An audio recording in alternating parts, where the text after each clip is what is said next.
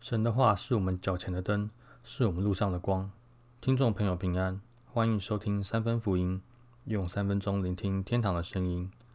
今天是平静与安息系列的第五篇，诗篇第四十六篇。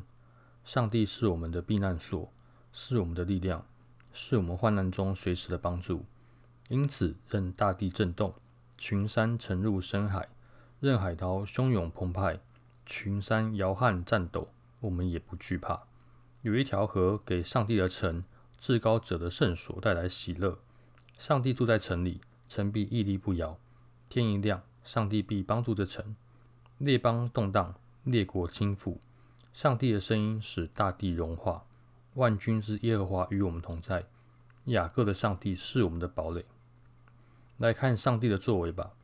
他使大地荒凉，他平息天下的战争，他断供。折枪，烧毁盾牌。他说：“要安静，要知道我是上帝。我必在列国受尊崇，在普世受尊崇。万军之耶和华与我们同在。雅各的上帝是我们的堡垒。”最近我做伏地挺身，可以做到一百下。但我看国外的健身教学影片，其实我动作并没有非常的扎实。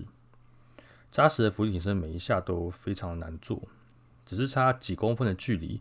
难度就提高了四到五倍，所以最后我只能做二十五下，差距非常大。我们生活在一个快节奏的时代，也是一个充满比较的时代。我们会尽可能在别人眼中去追求最好的表现、最好的业绩，或者是最低成本，甚至是最高利润，而且是越快越好。但是有价值的事从来都不是一触可及的。反过来说，任何快速建立起来的成就。我觉得都没有很稳固的根基。上帝不只是要我们慢下来，还要安静，要休息，要知道他是神，他才是生命的主宰。他说有就有，所以与其压缩自己的时间，尽可能在最短的时间完成最多的事情，不如花一点时间来敬拜神。为什么呢？因为上帝可以给我们任何奖赏，远远超过我们自己争取来的。他要的只是我们花一点时间来跟他撒娇。三篇福音在这边祝福你，从敬拜神中享受不可思议的平静。